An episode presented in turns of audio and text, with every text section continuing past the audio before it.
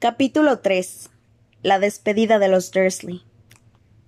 El portazo de la puerta de entrada resonó en el piso de arriba y una voz gritó ¡Ey, tú!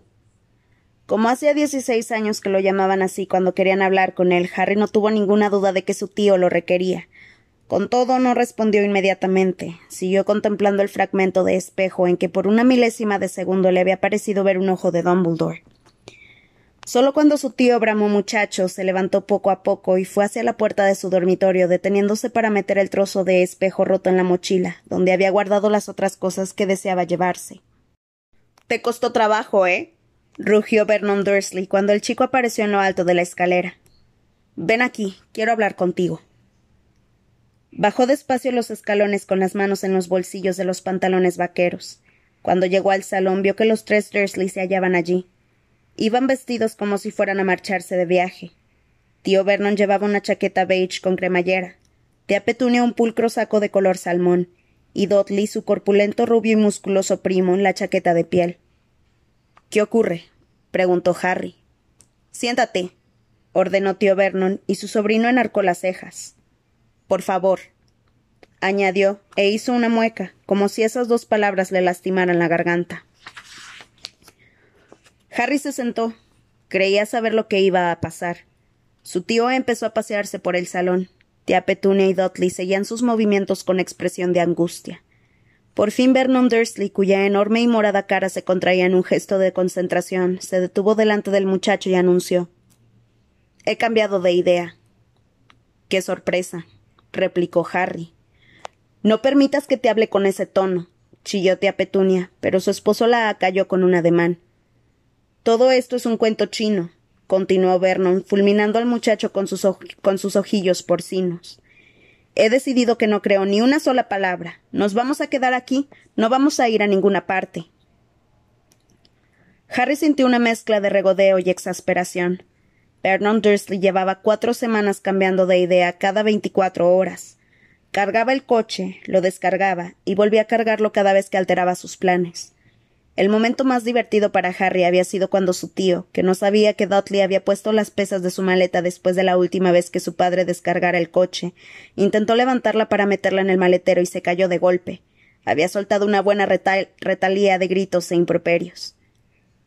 Según tú, prosiguió Vernon, reiniciando sus paseos por el salón. Petunia, Dudley y yo estamos amenazados por. por. algunos de los míos, sí, afirmó Harry. Pues no te creo, le espetó su tío y volvió a detenerse delante de él. Me he pasado la noche en vela dándole vueltas y opino que es un estratagema para quedarte con la casa. ¿La casa, dices? repitió Harry. ¿Qué casa? Esta casa, chilló Vernon y la vena de la frente le latió. Nuestra casa. En este barrio el precio de la vivienda se está disparando. Lo que quieres es quitarnos de en medio para poder hacer tus enredos y antes de que nos demos cuenta la escritura esté a tu nombre y. ¿Te has vuelto loco? replicó Harry. ¿Un estratagema para quedarme con esta casa? ¿De verdad eres tan estúpido como pareces? ¿Cómo te atreves? saltó tía Petunia, pero Vernon la hizo callar de nuevo con un ademán. Al parecer, el escarnio de su aspecto personal no era nada comparado con el peligro que había detectado. Por si no te acuerdas, repuso Harry, yo ya tengo una casa, la que me dejó mi padrino. ¿Para qué iba a querer esta? ¿Por los recuerdos felices? Se produjo un silencio y Harry creyó que había impresionado a su tío con ese razonamiento. Dices que es el Lord como se llame, retomó Vernon de su argumentación. Voldemort, aclaró su sobrino impaciente. Y ya hemos hablado de esto cientos de veces, y no lo digo yo, es la verdad. Dumbledore te lo explicó el año pasado, y Kingsley y el señor Weasley. Vernon Dursley encorvó los hombros, furioso, y Harry dedujo que intentaba ahuyentar los recuerdos de la inesperada visita. Recién empezadas sus vacaciones de verano de dos magos. En efecto, cuando abrieron la puerta y vieron a Kingsley Shacklebot y a Arthur Weasley, los Dursley se habían llevado una desagradable sorpresa.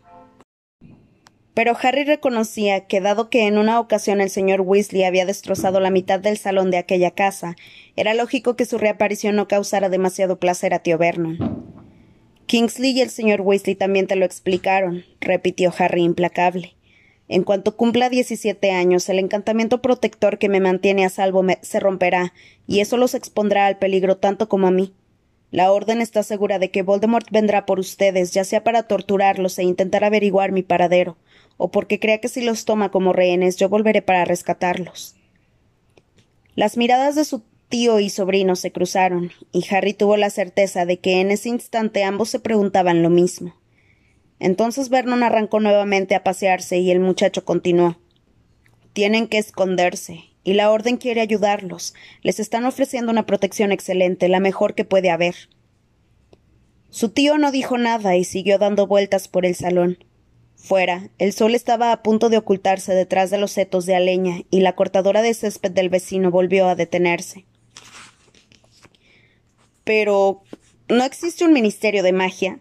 preguntó de pronto Vernon Dursley. Sí, claro que sí, contestó Harry sorprendido. Pues entonces, ¿por qué no nos protege el tal ministerio?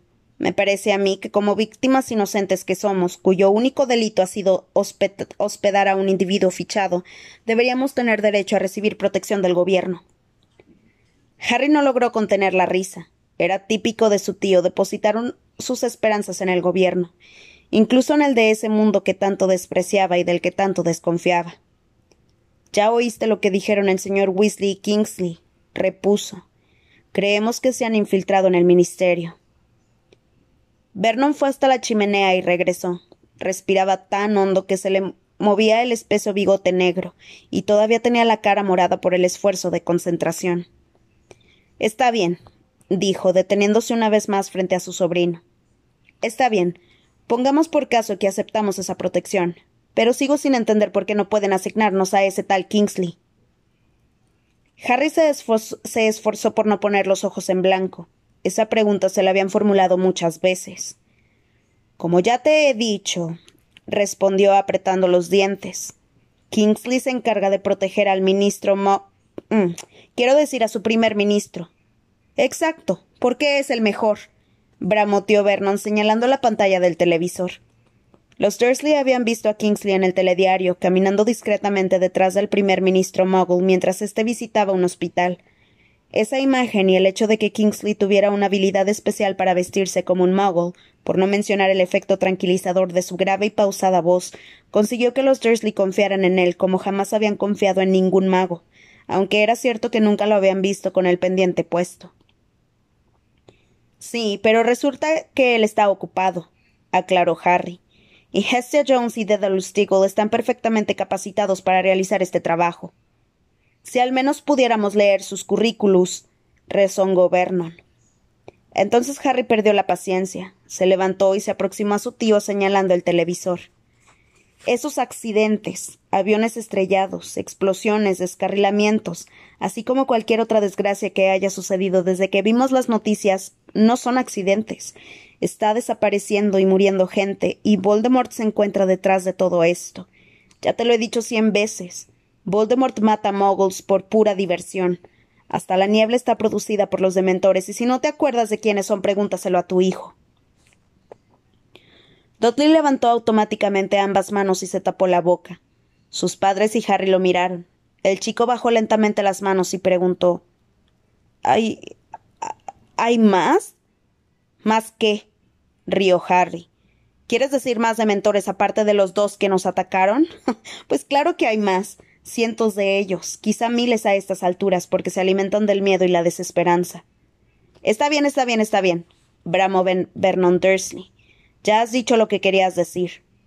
Eso espero, porque cuando cumpla diecisiete años todos ellos, los mortífagos, los dementores, quizá incluso los inferi, que son cadáveres embrujados por magos tenebrosos, por cierto, podrán salir en tu busca. Los encontrarán y los atacarán. Y si te acuerdas de la última vez que intentaste huir de un mago, creo que me concederás que necesitan ayuda. Hubo un breve silencio durante el cual el lejano eco de los golpes de Hagrid en una puerta de madera resonó como si no hubieran pasado años. Tía Petunia miraba de su esposo, a su esposo, y a Dudley. Dudley miraba a Harry. Y por fin el señor Dursley dijo ¿Y qué pasará con mi trabajo? ¿Y el colegio de Dudley? Supongo que esas cosas no les importan a un puñado de magos holgazanes. ¿Es que no lo entiendes? le espetó Harry. Los van a torturar y los van a matar como hicieron con mis padres. Papá, terció Dudley. Papá, yo. yo me voy con la orden esa. Por primera vez en tu vida dices algo con sentido común, Dudley, afirmó Harry, ahora seguro de que la batalla estaba ganada.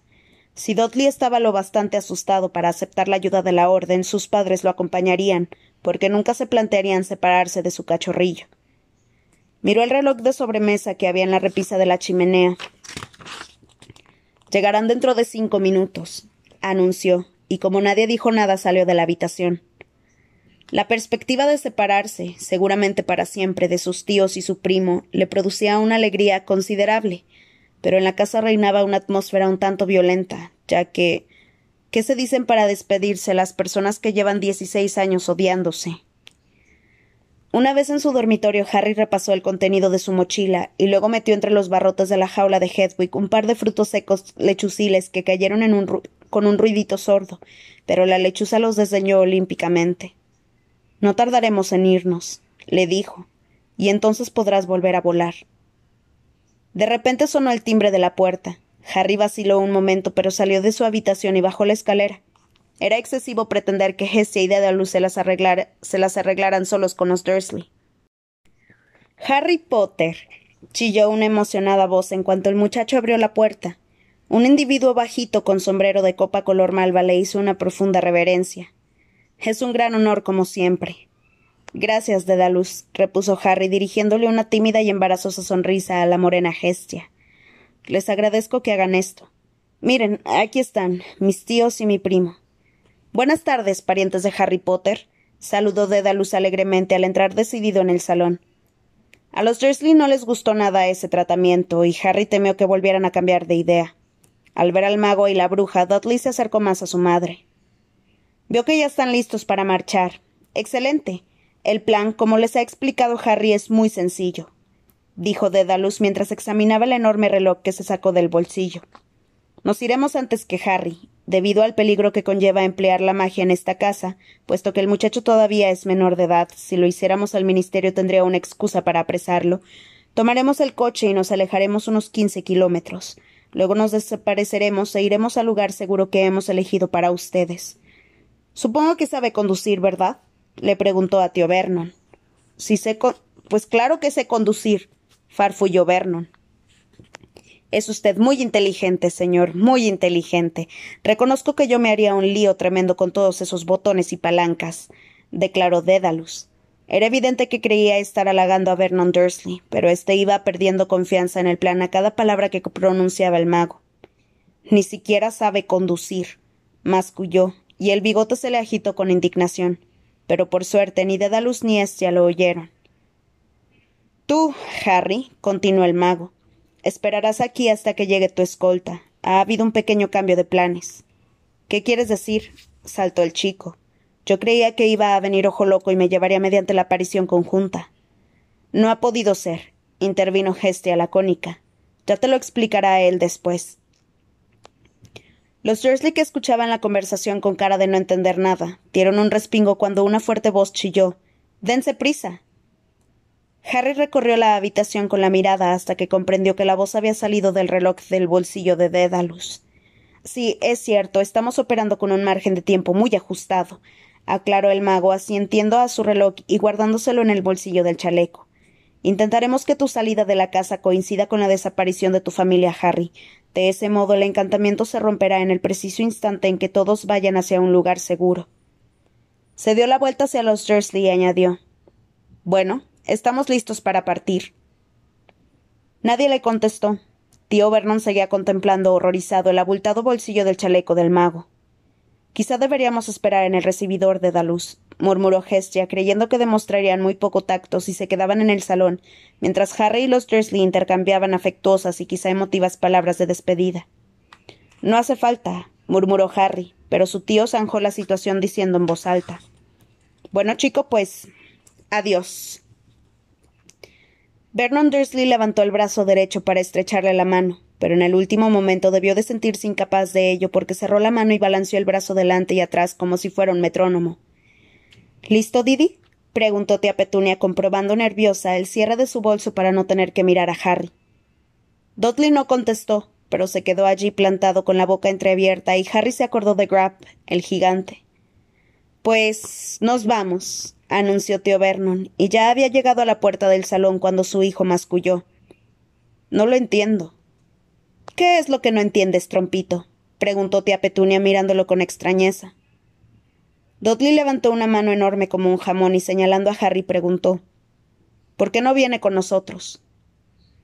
Sus padres se, quedaron paralizados, mirándolo como si acabara de expresar el deseo de ser bailarina. ¿Qué dices? tronó Vernon. ¿Por qué él no viene con nosotros? Pues. porque no quiere, repuso Vernon. Se dio la vuelta, fulminó a Harry con la mirada y añadió No quieres venir con nosotros, ¿verdad que no? No, claro que no. ¿Lo ves? le dijo Vernon a su hijo. Y ahora vámonos. Vernon Dursley salió al recibidor y oyeron cómo se abría la puerta de entrada, pero Dudley no se movió. Tras dar unos pasos vacilantes, tía Petunia se detuvo también. ¿Y ahora qué pasa? gruñó su marido y volvió a plantarse en el umbral. Al parecer, Dudley lidiaba con conceptos demasiado difíciles para expresarlos con palabras. Tras unos momentos de dolorosa lucha interna, cuestionó. Pero. ¿a dónde vas a ir? Los tíos de Harry se miraron, de pronto asustados por la pregunta de Dudley. Hestia Jones interrumpió el silencio. Pero.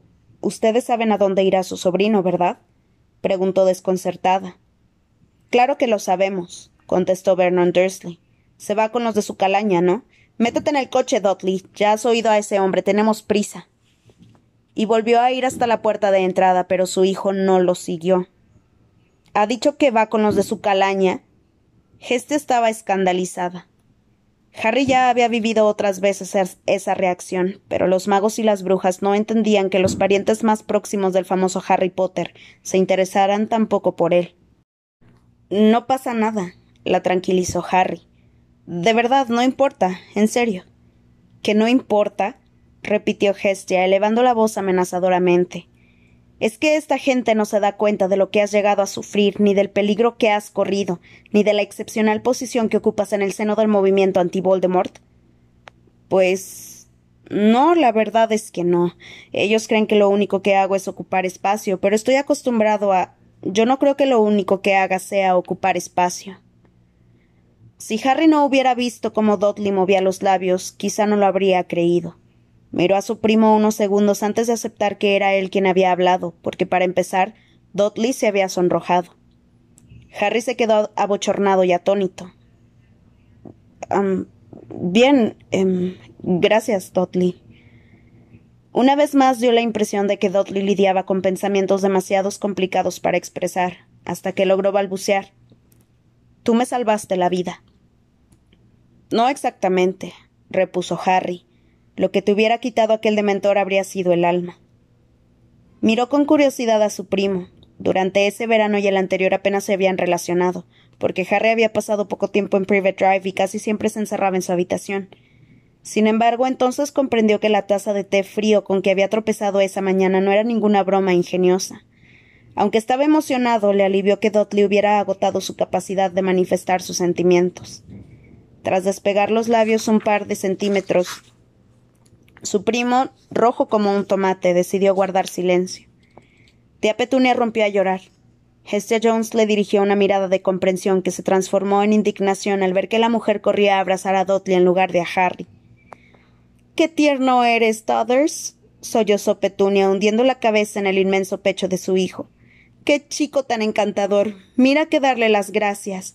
Pero si no le ha dado las gracias, protestó Hestia ofendida. Solo ha dicho que no creía que Harry únicamente ocupara espacio. Sí, pero viniendo de Dudley es como decir que me quiere. Aclaró Harry, que se debatía entre el fastidio y las ganas de echarse a reír, mientras su tía seguía abrazando a Dudley como si éste acabara de salvar a su primo de un edificio en llamas. ¿Nos vamos a ir o no? rugió tío Vernon, que había reaparecido en el umbral del salón. Creía que tenían un margen de tiempo muy ajustado. Sí, e, es verdad, confirmó Dedalus Deagle, que había observado la escena con aire de desconcierto. Tras recobrar la compostura, añadió Tenemos que irnos, Harry. Decidió. Decidido, fue hacia el muchacho y le estrechó la mano enérgicamente. Buena suerte. Espero que volvamos a vernos. Todas las esperanzas del mundo mágico están puestas en ti. Ah, no, bueno, gracias. Adiós, Harry, se despidió Hestia y también le estrechó la mano. Pensaremos en ti. Espero que todo salga bien, repuso el muchacho, mirando de soslayo a tía Petunia y a Dudley. Sí, estoy seguro de que, acabaremos siendo íntimos amigos, vaticinó el mago alegremente, y al salir de la habitación agitó su sombrero. Hestia lo siguió. Dudley se soltó con cuidado del abrazo de su madre, se aproximó a Harry, que tuvo que dominar el impulso de amenazarlo con magia, y le tendió una manaza, una manaza rosada. Caray, Dudley, exclamó Harry mientras tía Petunia sollozaba con renomado, renovado ímpetu. ¿Estás seguro de que los dementores no te metieron dentro de otra personalidad? No lo sé, farfulló el chico. Hasta luego, Harry. Sí. Harry le tomó la mano y se la estrechó. Puede ser. Cuídate, Vic D. Dudley casi compuso una sonrisa y salió de la habitación con andares torpes. Harry oyó sus fuertes pisadas por el camino de grava y cómo se cerraba la puerta del coche. Tea Petunia, que tenía la cara hundida en un pañuelo, alzó la cabeza al oír el ruido. Al parecer no había previsto quedarse a solas con su sobrino, de modo que se guardó precipitadamente el pañuelo húmedo en el bolsillo y dijo Bueno, adiós. y caminó hacia la puerta sin mirarlo. Adiós, repuso Harry. Ella se detuvo y se dio la vuelta. Por un instante Harry creyó que quería decirle algo, porque le lanzó una extraña y trémula mirada y despegó los labios pero entonces hizo un gesto brusco con la cabeza y salió presurosa de la habitación tras los pasos de su esposo y su hijo.